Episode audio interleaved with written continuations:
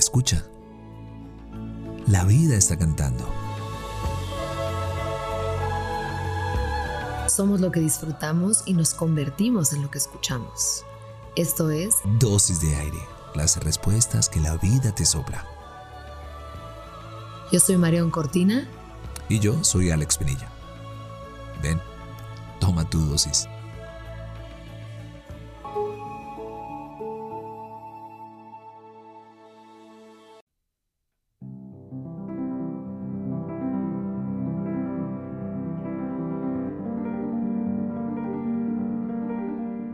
Teorías siempre han existido.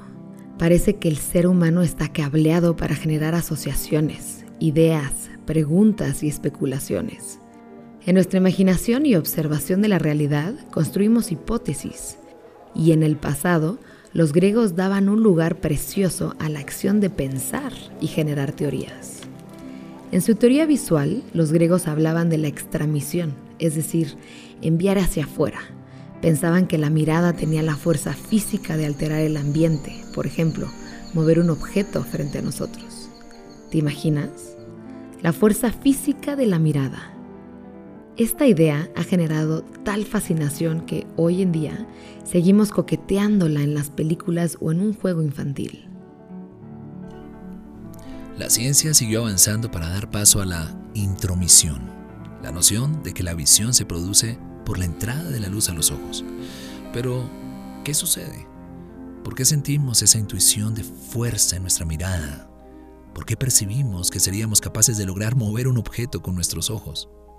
Los estudios más recientes han encontrado que al mirar, lo que percibimos al mirar, también activa en nuestro cerebro las zonas encargadas de lo motriz. Es fascinante. Es un atajo del cuerpo para procesar más rápido lo que nuestra mirada capta.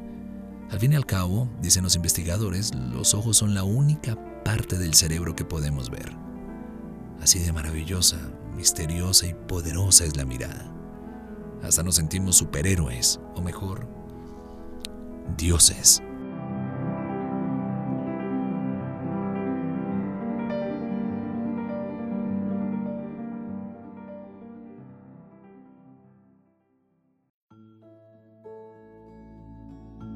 Deseamos que tus sentidos siempre encuentren la poesía de estar vivos.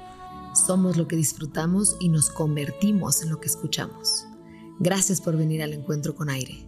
Soy Marión Cortina. Y yo soy Alex Penilla. Esto es Dosis de Aire. Las respuestas que la vida te sopla.